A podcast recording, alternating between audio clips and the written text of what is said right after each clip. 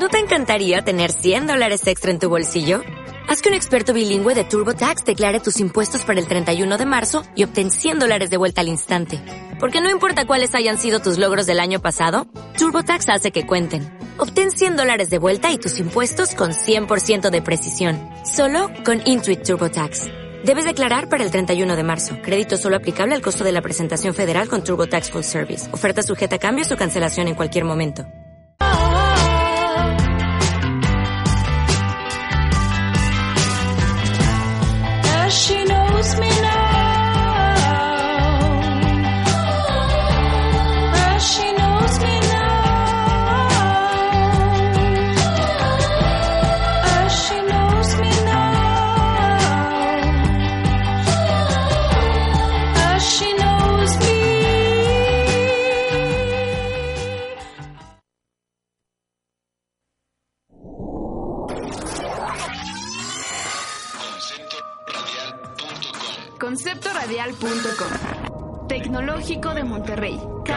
Ciudad de México.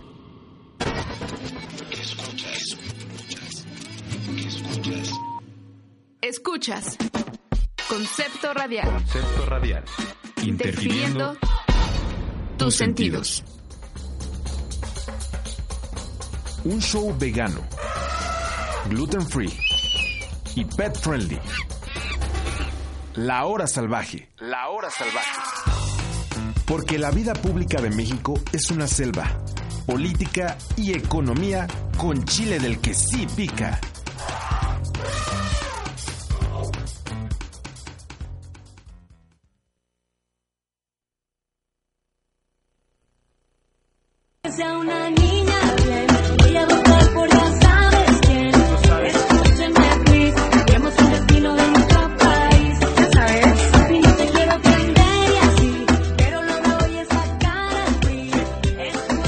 Bienvenidos una vez más a la hora salvaje. Ustedes se preguntarán por qué estamos, primero que nada, por qué estamos poniendo reggaetón. Y segundo, por qué esta rola de reggaetón es de una niña bien que va a votar por ya sabes quién. Y pues en esta hora salvaje los locutores no somos niñas ni somos bien. Pero es un, te- es un tema al que le vamos a dedicar un bloque entero. Te- estará con nosotros vía telefónica el diputado Triana, eh, diputado panista, que ha revelado cierta información sobre este video que ha generado mucha polémica. Pero sin antes seguir hablando de lo que hablaremos en este programa, aprovecho para agradecer que nos estén escuchando una vez más, que nos estén tuiteando en redes sociales en arroba hora salvaje, en arroba concepto radial, en nuestros twitters personales. Estamos en cabina como todos los miércoles a las 11 de la mañana. Gustavo Solórzano, su servidor. Eric, aquí estudiante de economía. Y acá Arturo Rivera, con, con mucho gusto estando aquí con ustedes. Me, me he dado cuenta que siempre que empezamos el programa eh, nos presentamos y Eric se presenta como Eric, estudiante de economía. Eric no se apellida estudiante de economía. Tiene otro apellido, pero esto es para que no Bueno, sí me ha pedido estudiante de economía, pero también estudié economía. coincidió. Sí, coincidió. Muy bien, nadie puede escapar de lo que ya tiene en su futuro. Y bueno, vamos a empezar con el recuento de daños de la semana. Y es que eh, Mario Vargas Llosa se nos puso otra vez a hablar de política, ¿no? Claro, O bueno, Mario, ¿qué pasó? sí, se puso a hablar de política mexicana otra vez. Este, ya con anterioridad había eh, informado del peligro de, de voto populista y ahora dijo que el asesinato de periodistas en México se vincula con la libertad de prensa que ahora tienen los periodistas. Y cito textualmente lo que dijo. El que haya 100 periodistas asesinados es en gran parte por culpa de la libertad de prensa que hoy en día permite a los periodistas decir cosas que antes no se, no se podían decir. Lo dijo en una entrevista con Aristegui Noticias. Y bueno, entonces, según Vargas Llosa, se asesinan a periodistas en este país porque se portan mal, como alguna vez dijo Javier Duarte, ¿no? Como alguna vez lo dijo. ¿Qué más tenemos en el recuento de daños de la semana, Arturo? Pues mira, el fin de semana se dieron las elecciones rusas, en donde Putin ganó... una Oye, oye, más. estamos en un programa No, no, no, familiar. Ese es así el se lenguaje. llama, es Vladimir Putin. Y bueno, ganó por más del 75%, con más del 75% de los votos. Eh, esto le da un periodo de 6 años más, hasta 2024, donde estaría llegando a la edad de 71 años. En las, en las elecciones hubo una participación de la población del 67%. La verdad es que ganó de una manera aplastante. Su segundo competidor obtuvo apenas el 13% de los votos. Y bueno, este es el cuarto periodo en el que Putin estaría gobernando. Goberna, gobierna desde el 2000, del 2000 al 2004, de 2004 al 2008. Del 2008 al 2012 no estuvo como presidente, pero estuvo como primer ministro, o sea, siempre estuvo en el poder. Y de ahí del 2012 al 2020, al 2018 y ahorita hasta el 24 se va. Pues mira, otra gran este, exportación de México, ¿no? Los, los líderes que quieren conservar su mandato, ¿no? Yo creo que Putin aquí le está haciendo un homenaje a don Porfirio Díaz. Y bueno, ¿qué más tenemos en el recuento de daños de la semana? Quienes estaban checando las primeras planas el día de ayer. Eh, Miguel Ángel Mancera encabezaba alguna de estas notas y la not bueno, la noticia es que Miguel Ángel Mancera, eh, jefe de gobierno de la Ciudad de México, informó que solicitará licencia eh, a su cargo por un lapso de 90 días para anal- analizar el proceso de su candidatura plurinominal al Senado de la República, por lo que José Ramón Amieva fungirá como encargado de despacho. Déjenme comentarles y presumirles que José Ramón Amieva es profesor de la Escuela de Ciencias Sociales y de Gobierno de la facultad, bueno, la carrera de Derecho. Él da la clase de juicios orales y es precisamente José Ramón Amieva quien implementó los juicios orales en el orden civil aquí en la Ciudad de México, que ha sido algo que otras entidades federativas han estado copiando porque es hacer más sencillo un proceso que antes podía llevar mucho más tiempo, mucho más caro. Y pues bueno, yo quiero felicitar al profesor José Ramón Amieva, que espero que no por este nuevo nombramiento me vaya a dejar de dar clases. y bueno, ya preparados para la nota chayotera, redoble de tambor. Y la nota chayotera de la semana se va para... La nota chayotera de la semana es para el Sol de México, por una nota que publicaron hoy en la mañana en la sección de análisis que se llama MID el mejor preparado. Esta nota la escribió una senadora del PRI, a la que por alguna razón se le da un espacio de análisis en un periódico, y prácticamente habla de, cómo hay que votar por MID, porque es egresado de la UNAM, y la UNAM es la máxima casa de estudios del país. Y se la pasa hablando de la UNAM toda la nota y de por qué un egresado de la UNAM tiene un perfil para ser presidente. Pero a ver, si nos vamos a fijar únicamente en de dónde son egresados los candidatos, entonces podemos votar por ya sabes quién, porque también es egresado de la UNAM. Así es. Concuerdo un poco, mira, al, digo, al final AMLO se tardó un, un poquito más, ¿no? Claro, pero Dice- si vas a justificar que mides el mejor preparado porque es egresado de la UNAM en una nota de análisis, pues justifícalo bien al menos, Bueno, ¿no? no al, creo- al- al menos no hagas tan evidente el chayote. Yo no creo que sea un análisis, yo creo que simplemente es, que una- debería estar en la sección de es- opinión. exacto. Eso es el cha- Es eso, es, una eso es lo que hace un chayote. ¿no? senadora que quiso opinar, quiso y pues digo, al final de cuentas del PRI pues no, no va a hablar mal de quien le da de comer. Sí es chayote, claro, pero yo creo que hemos encont- se me hace más chayote cuando vemos notas de periodistas, pseudo periodistas como lo es Cayo de Hacha, que ahí sí ve un chayote más evidente. Y curiosamente, justo mi tuvo una reunión, eh, tuvo un desayuno en la UNAM y traía su chamarra de los Pumas. Y me llamó mucho porque hubo un hubo un analista que respeto mucho en Twitter que comentó ni la monje, ni el hábito hace al monje, ni la chamarra hace al puma, ¿no?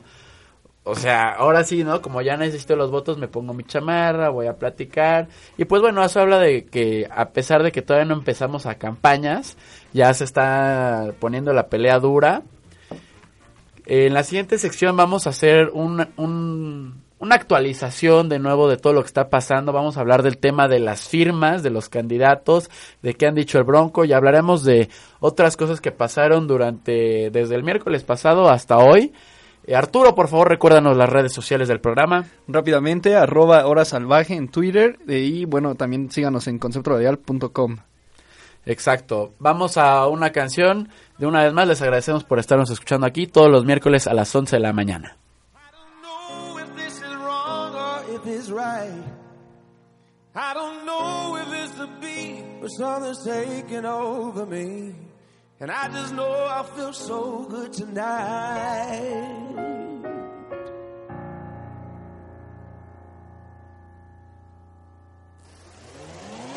I don't know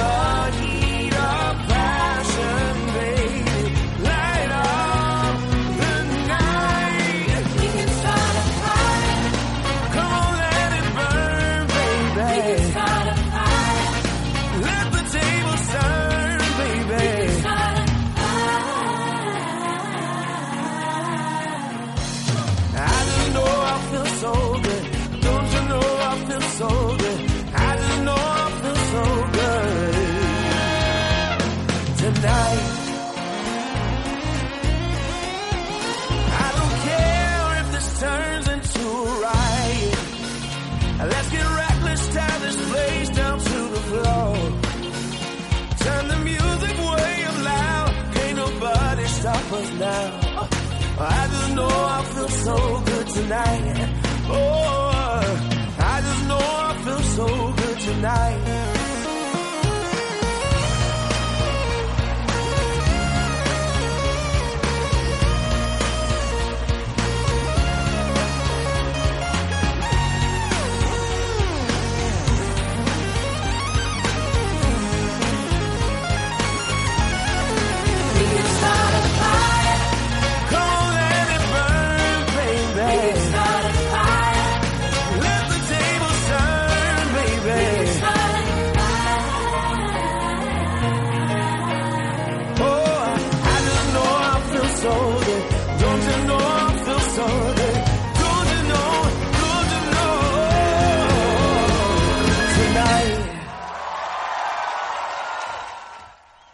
Estamos de regreso en nuestra sección. Vamos a hablar, vamos a meternos de lleno en la política, en todo lo que ha estado pasando. Y es que hubo mucho de qué hablar con los candidatos independientes. A ver, ¿qué pasó con las firmas de los tres candidatos independientes con más posibilidades o que tenían más posibilidades hasta hace una semana? Bueno, el INE anunció hace unos días. Bueno, que ni el INE, ¿eh? Lo- Loret de Mola fue el primero en sacar Loret la- de Mola fue el que sacó primero la nota, pero luego el INE sí Lo rectificó confirmó. que podría negar las candidaturas a Armando Ríos Peter y al Bronco porque no cuentan con el porcentaje de firmas válidas necesario después de la revisión de las mismas, ¿no? Eh, se detectó que solo el 41% de las firmas que entregó el Bronco al INE son válidas, seguido de Armando Ríos Peter, que solo tiene el 14% de firmas válidas. Y bueno, Margarita Zavala sí se salvó, quedó justo en el margen con un 55% de firmas válidas. Pero no por eso debería quedar limpia de toda pena, ¿no? Porque sí salieron luego, luego los avalistas, muchos panistas que también... Claro, a decir con- que sí es a honesta. decir, ¿Cómo ven, Margarita, la única honesta? A ver, no. La, la menos sucia, eso sí lo pueden decir. Es la menos sucia, más no la más limpia. Y es que, imagínate, justo esta onda de los candidatos independientes es traer una onda fresca, una onda eh, innovadora, una onda que la gente quiera, se puede identificar, que está buscando el cambio, que simplemente no puede encontrar con los partidos políticos tradicionales ni con un candidato que lleva mm, ocho años más buscando la presidencia. Entonces imagínate la decepción que todavía ni siquiera es candidato y ya la están regando. Y es que yo entiendo que la chamba era difícil. Era una chamba difícil conseguir las firmas, hubo, pudo haber este, unas trabas por parte del INE, pero al final tenían que seguir las reglas, porque eso es lo que la gente quiere, alguien que pueda seguir las reglas, que respete las instituciones, y no importa que las instituciones no fa- nos fallen, para eso hay otros métodos para quejarnos y para reclamar, pero los candidatos independientes tenían que seguir las reglas, tenían que jugar las reglas del juego y no lo hicieron, y los tres candidatos independientes le fallaron a las personas que les dieron sus firmas. Mira, rápidamente hay muchos puntos de los que tocas. Yo quisiera iniciar a dar un contexto de qué es lo que está pasando. A ver, el INE está rebotando varias firmas por varios rubros, entre los que destacan la- las inconsistencias, duplicados, fotocopias y simulaciones. Las inconsistencias se refieren a que los datos que presentan los candidatos, los, los posibles candidatos a la, a la presidencia, eh, tengan tengan sean ilegibles o que tal vez las personas que ellos están avalando que, que dan su apoyo están votando están presentando credenciales de licencia de conducir, o sea, algo que no tiene nada que ver, ¿no? Eso se refiere a la, inconsistencia. Las fotocopias es que en vez de presentar una foto de la credencial del votante, están presentando una fotocopia, la foto de una fotocopia. Y eso, la- lo, lo que el INE dice, la gente no carga fotocopias, o sea, ¿por qué me estás presentando una fotocopia? Lo que cargan son, es la credencial en original. 200 mil fotocopias que personas entregaron que traen en su bolsa, ¿no? Que aquí pasa una cosa, a ver, de- desde el inicio sí se iban a aceptar fotocopias como documento válido, pero solo en ciertas regiones donde la aplicación que puso el INE para los candidatos para recolectar las firmas no iba a funcionar por falta de internet. Vaya, que hay un mal servicio ahí, ¿no? De redes. Entonces, solo en ciertas regiones del país que eran que están muy contadas, yo creo que no pasan más de, de 10 regiones, iban a permitirse presentar fotocopias. Y bueno, presentaron muchísimo más de lo, de lo que se esperaba y por eso ahorita las bajaron y dijeron, esto, esto está sucio, ¿no? Qui- Quiero mencionar que Marichuy, de todas sus firmas, más del 90% eran completamente válidas ante esta nueva revisión del INE. Y pues bueno, el Bronco ya dijo que se va a ir hasta las últimas instancias, que él se va a ir a registrar ante el INE como candidato. ¿Qué, qué me pueden decir? Ya se de- registró, Ya se registró. ¿Qué me pueden decir de Ríos Peter? Bueno, Ríos Peter también lanzó un video en Facebook, en- perdón, en Twitter, donde habla del conteo de firmas, que quiere hacer un conteo firma por firma, pero que es distinto al voto por voto de López Obrador, que ese sí estuvo mal, ¿no? Mm. Pero lo que él está haciendo está bien, y él está acusando al INE de haber apoyado abiertamente a Margarita Zavala, y acusa que hay mano negra de Calderón en, en este proceso de validación de firmas. Pero a mí me parece muy raro esta protesta de Armando Ríos Peter, porque no es como que haya quedado en el margen, no estuvo a punto de conseguir las firmas. Tiene 800, más de 800 mil simulaciones en los registros que presentaron y solo el 14% de las cosas que registró son válidas. Y retomo el punto de Gustavo. Si tú eres un independiente y te vas a ofrecer como una alternativa a la cultura política de siempre y a los partidos políticos, pero vas a hacer este teatro y vas a ser partícipe de la corrupción que nos aqueja, entonces no, no defiendas una bandera diferente. Oye, pero estos son los independientes que van por la carrera grande. ¿Qué, está, qué pasó con los otros independientes como Kumamoto, Cloutier, entre otros que podemos mencionar? Pues claro, ellos este sí consiguieron sus firmas y me parece que también han tenido tasas de honestidad de arriba del 90%, como Marichuy, ¿no? Y, y bueno, es precisamente esto, ¿no? También salen estos cuates muy tranzas como el Bronco Ríos Peter a desprestigiar el movimiento independiente. No, hace una que semana... en realidad sí puede, sí, sí tiene sus fundamentos válidos, ¿no? Pero es, es algo que también discutimos en un programa anterior. Exacto, ¿qué cita fue la que hicimos del Bronco? Que, que el Bronco decía que eran unas triquiñuelas esto de las firmas. Y no, no son unas triquiñuelas, es un delito federal lo que están haciendo. Y yo quiero ver qué va a pasar si va, si va a haber un procedimiento penal en contra de estos candidatos que falsificaron firmas. Porque yo entiendo que puede haber un error, que se te puedan ahí, se te pueda ir. De pero hecho, tu el- margen de error no puede ser del más del 10%. De hecho, el INE ya presentó una denuncia ante la FEPADE por simulación de firmas de los independientes. Sí, ahorita ya hay varios frentes. Eh, está eso del, del INE. Margarita Zavala también va a presentar una denuncia para sus auxiliares que presentaron las firmas simuladas. Eh, creo que también se va a empezar a investigar un mercado negro de, de firmas por, lo mismo de las fotocopias, que salió muchísimo de la nada y quién sabe cómo lo lograron hacer. Entonces se arman, se arman varios frentes legales en estos momentos sobre los independientes y a esperar a ver qué pasa. Ok, y ahora vamos a hablar de los plurinominales del PRI, que también generó mucho ruido en redes sociales. Sal- salieron las listas, ¿y quiénes estaban en esas listas de plurinominales? Primero quiero dar un poco de contexto porque se va a entender la ironía después. Ah, ya, ya. en sé, 2017, ¿qué vas a decir? Enrique Ochoa Reza proponía acabar con los plurinominales porque representaban un gasto muy pesado para el erario público y porque, según él, no servían para nada, ¿no? Ahora, Ochoa es de las personas que encabeza la lista plurinominal para la Cámara de Ah, Diputados del Baja, PRI. sí, es. A ver, es que, es que en el PRI de veras son cínicos, ¿no? Entonces no sales a denunciar y sales a proponer que se reduzca el número de diputados en la Cámara y de senadores, que no existan los plurinominales porque las listas se llenan de puro tarado como Enrique Ochoa Reza y luego eres el mismo tarado que aparece en esas listas, ¿no?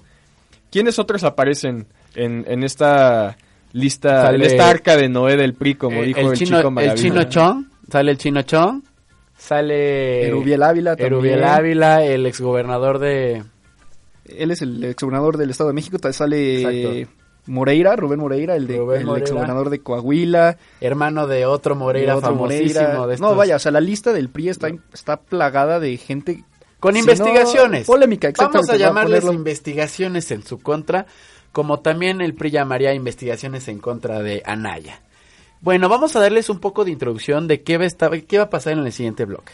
En el siguiente bloque vamos a tener una entrevista vía telefónica con el diputado federal Jorge Triana, que nos va a hablar sobre, sobre el video de la niña bien que vota por ya sabes quién, porque hay una historia detrás, ¿no? Que si es un video del ITESO, que si es un, eh, que si es un video de Morena, que si tiene una producción amateur, que si es una producción profesional.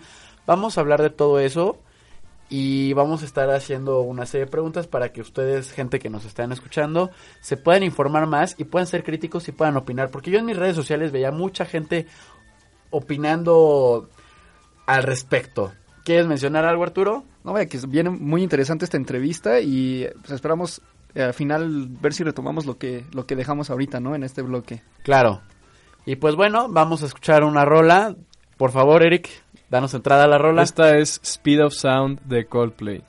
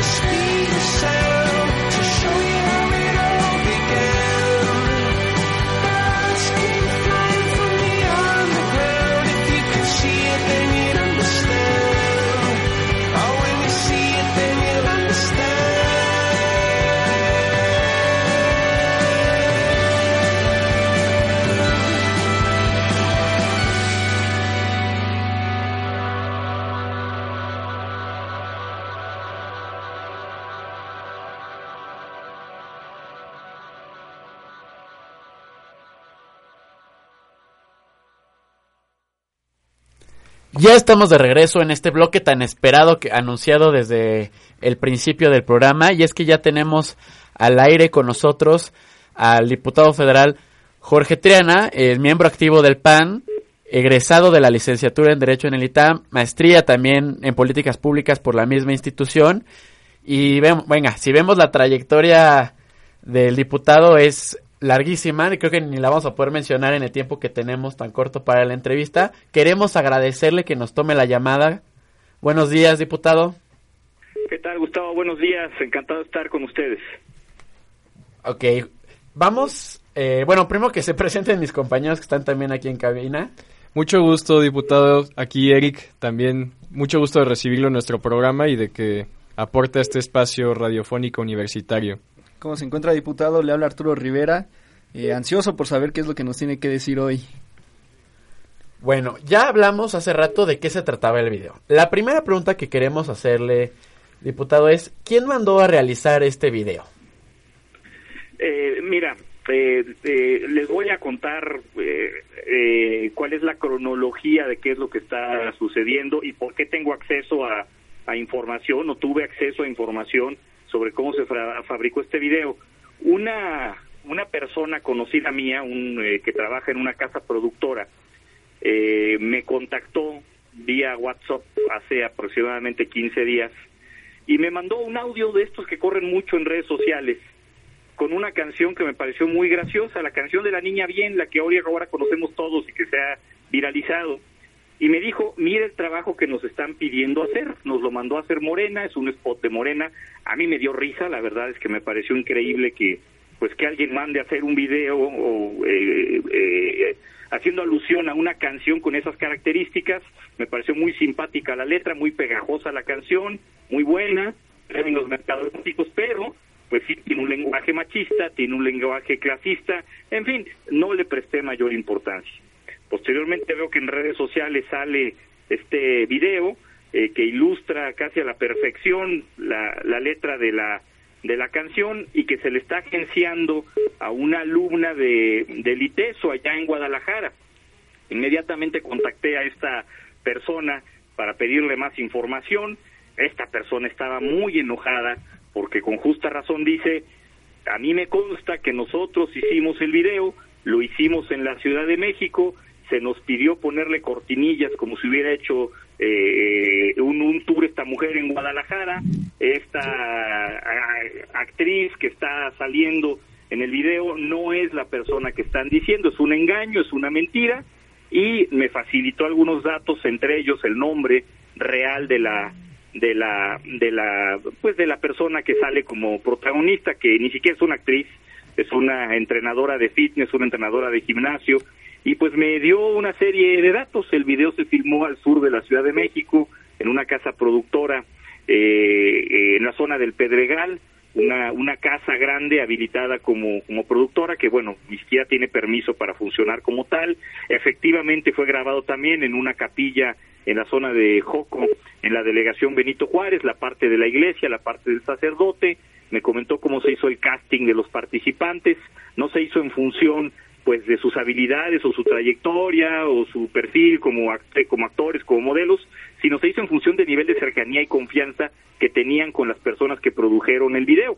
Él dice que fue supervisado el video por personas de Morena, que no es la primera vez que hacen un video para ellos, que tienen programados más videos y spots para editar en esta casa productora en lo subsecuente para la campaña que empieza ya en unos en unos cuantos días eh, formalmente y, bueno pues eh, eh, esto viene a desenmascarar lo que era una intención inicial de este video pues que era eh, eh, agenciarle la autoría a esta supuesta alumna del ITESO el propio ITESO salió a desmentirlo y bueno queda claro queda claro que lo que se busca es darle la vuelta a la ley.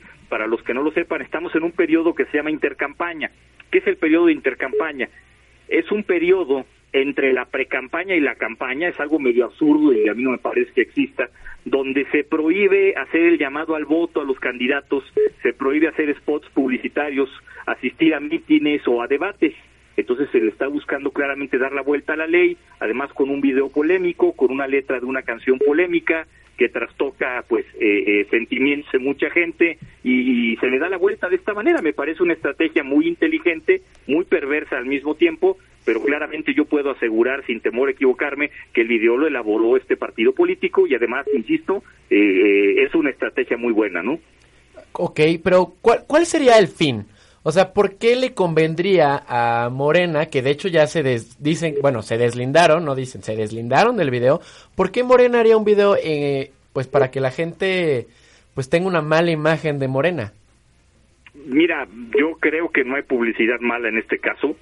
Yo creo que el hecho de que estemos hablando en este momento eh, del tema, que estemos hablando del video, de una canción tan pegajosa, de una canción que se viralizó, un video que se viralizó en prácticamente todas las redes sociales, que trascendió a los medios de comunicación, inclusive medios electrónicos, radio y televisión, le reditúa bastante este partido político. Es un es una etapa esta de intercampaña extraña porque es un letargo, un letargo donde nadie puede hablar, donde hay una mordaza, donde te tapan la boca del INE, donde no puedes hacer campaña, no puedes pedir el voto, no puedes pedir nada, y de esta manera le dan la vuelta y se habla de Andrés Manuel López Obrador, se habla de ya sabes quién, se habla eh, y se polemiza acerca de este video, sobre quién lo mandó a hacer, creo que el fin se cumplió, Eh, a mí me parece increíble que un partido político diferente al de Andrés Manuel López Obrador haga un video llamando a votar por ya sabes quién, o sea, por López Obrador, es, es- es una contradicción.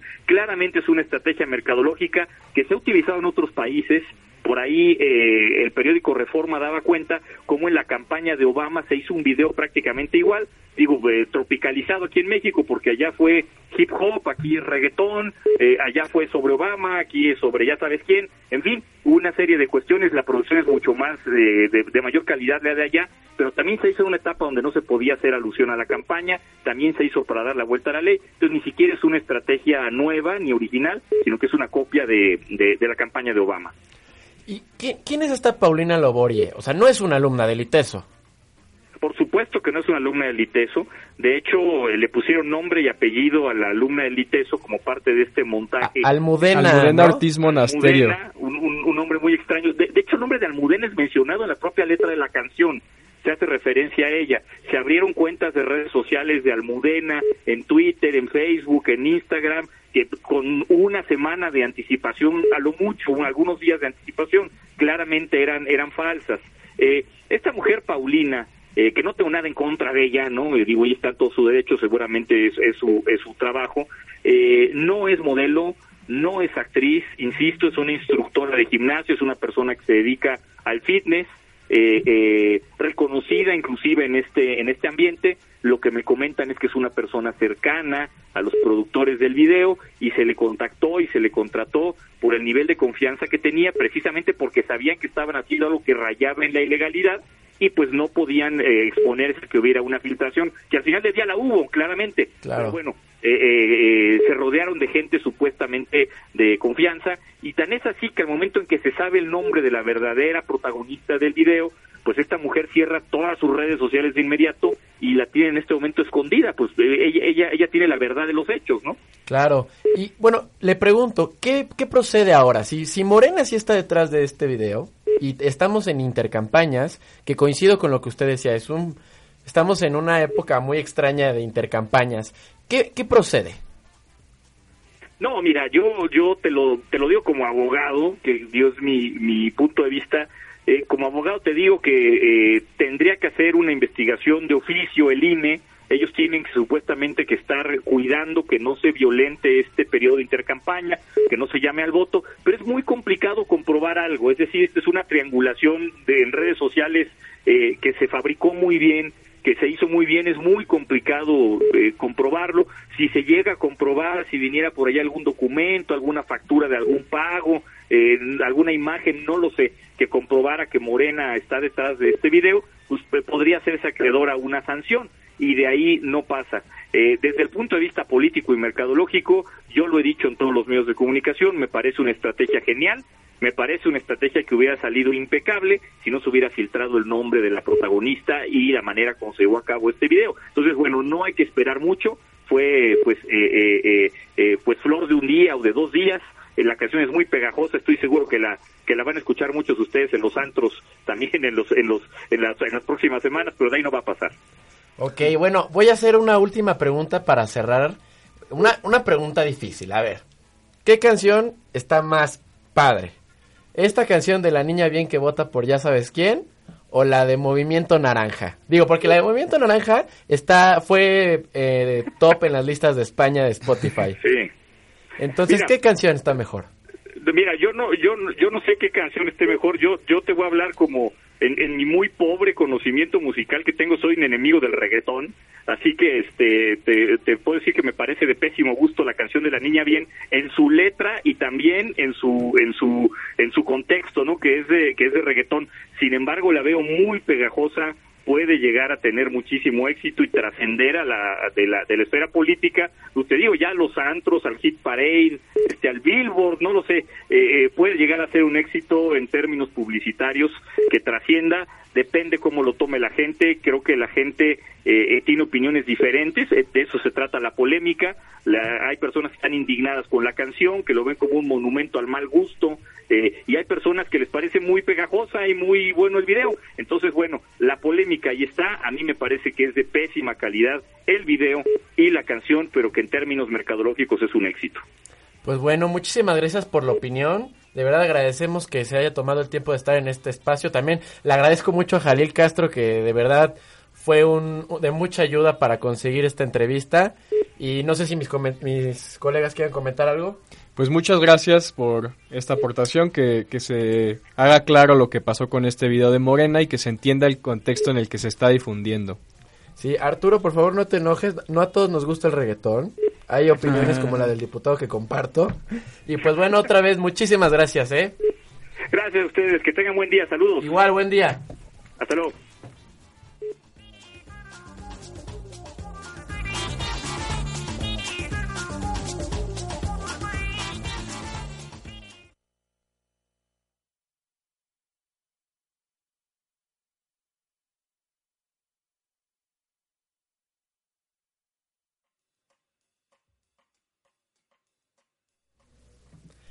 Bueno, esa fue la entrevista.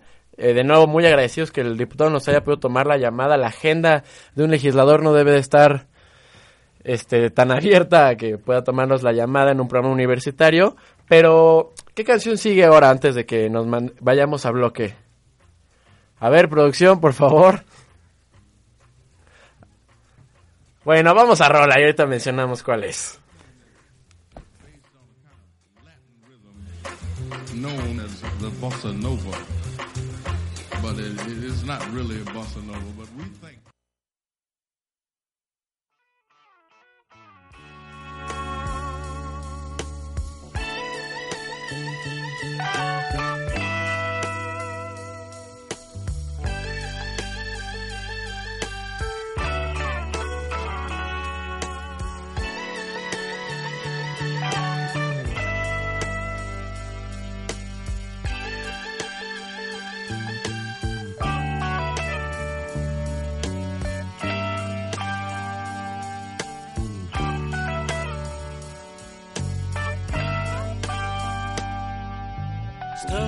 Inside these four walls,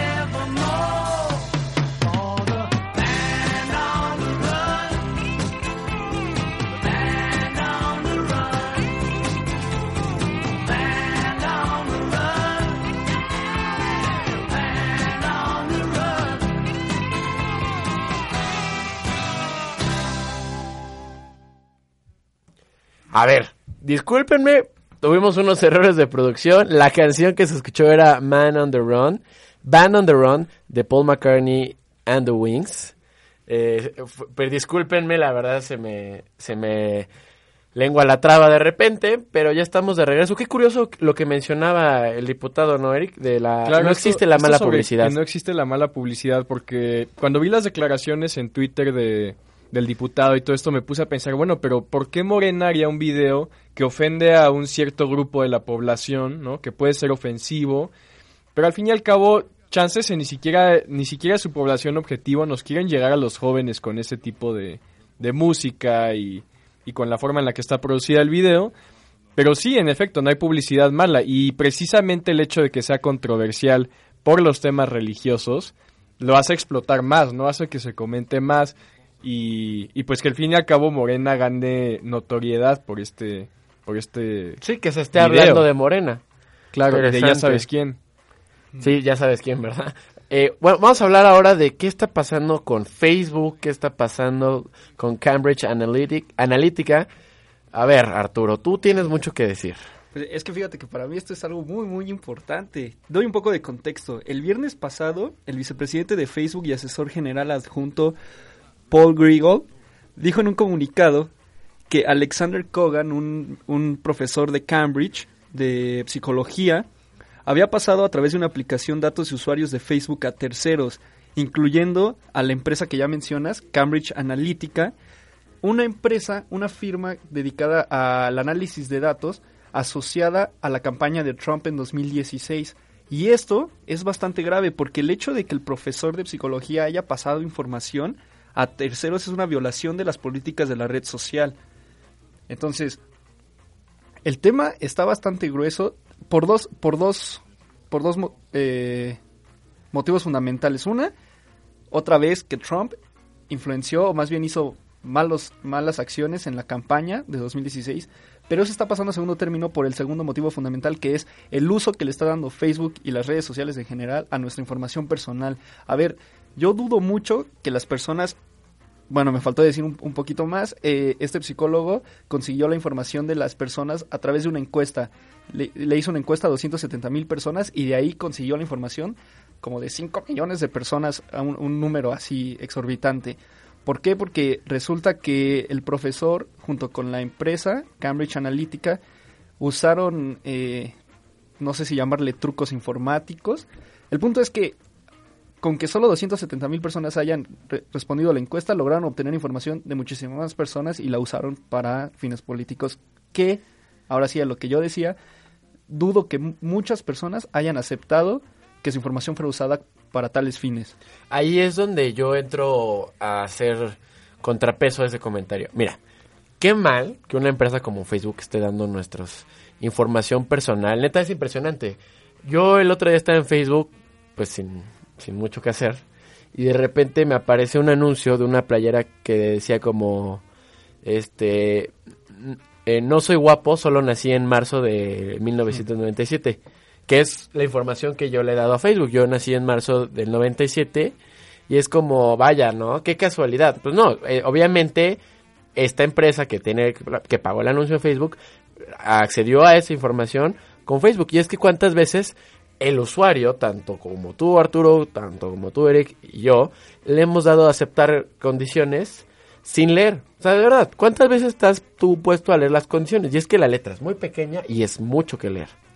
Entonces nosotros también le estamos dando. Ahora también se generó polémica cuando estaba esta aplicación de Facebook en la que tú subías tu foto y te dicen cómo te verías del sexo opuesto. Y justamente esas personas que utilizaron esa aplicación, pues le dieron toda su información de Facebook a esa empresa. Es que Facebook ya se ha vuelto también un... Más que una plataforma social para personas como nosotros, se ha vuelto un espacio de publicidad masiva y muy dirigida a personas específicas.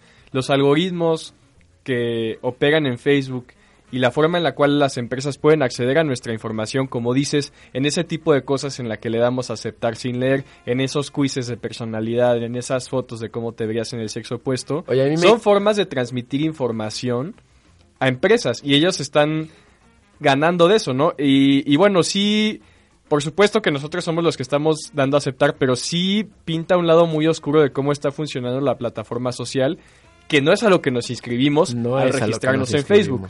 O sea, nos estamos registrando en un foro donde cu- en el cual las empresas pueden extraer información de nosotros y utilizarla incluso con fines electorales como fue en los Estados Unidos. Es algo, es algo como que muy...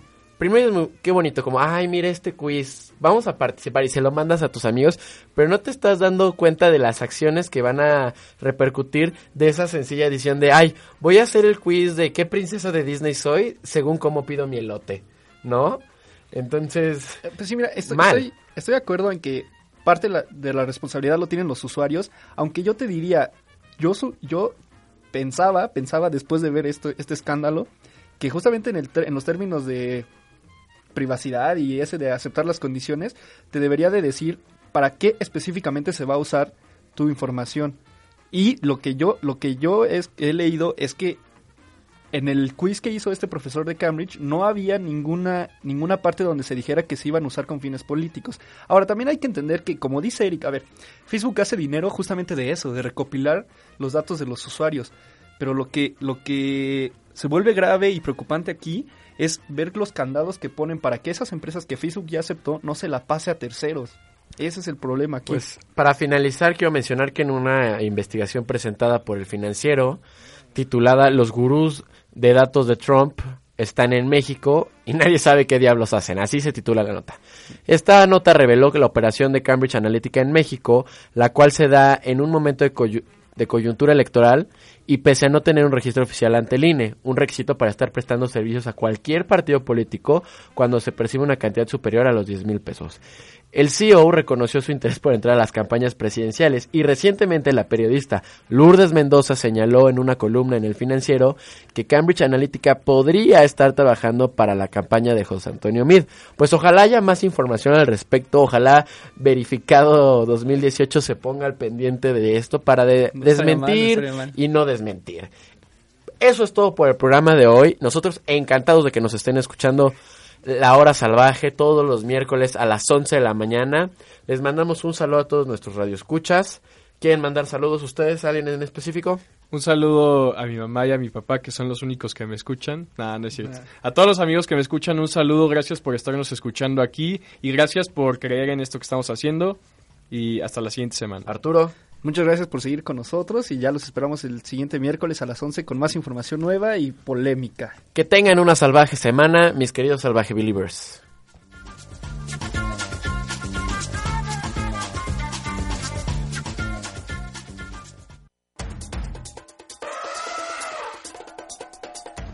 Esto fue La Hora Salvaje. La Hora Salvaje. Política y economía con chile del que sí pica. Escúchanos el próximo miércoles por Concepto Radial.